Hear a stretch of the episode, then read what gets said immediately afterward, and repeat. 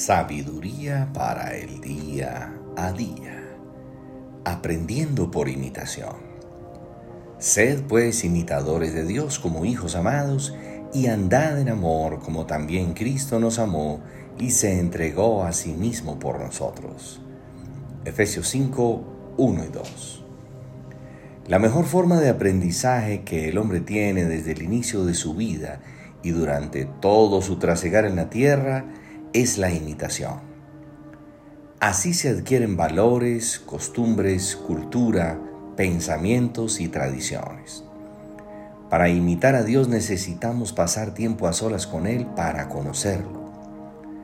La imitación viene por la continua comunión, el estudio de su palabra y la búsqueda de su consejo sabio, para conocer sus atributos, comprender su santidad, su majestad y su poder. Conocer a Dios en verdad crea en nosotros un deseo genuino de imitarlo. Dios nos llama a ser imitadores de Él en su amor, en su bondad, en su generosidad y en todos sus atributos. Que ofrezcamos nuestras vidas como ofrenda a Él, dándole lo más valioso que haya en nuestra vida.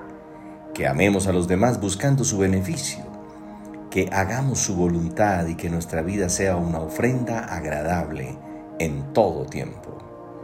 Por eso debemos alejarnos de la necedad, de la rebeldía y todas aquellas cosas que no permiten que lo imitemos, sino que vayamos en dirección contraria.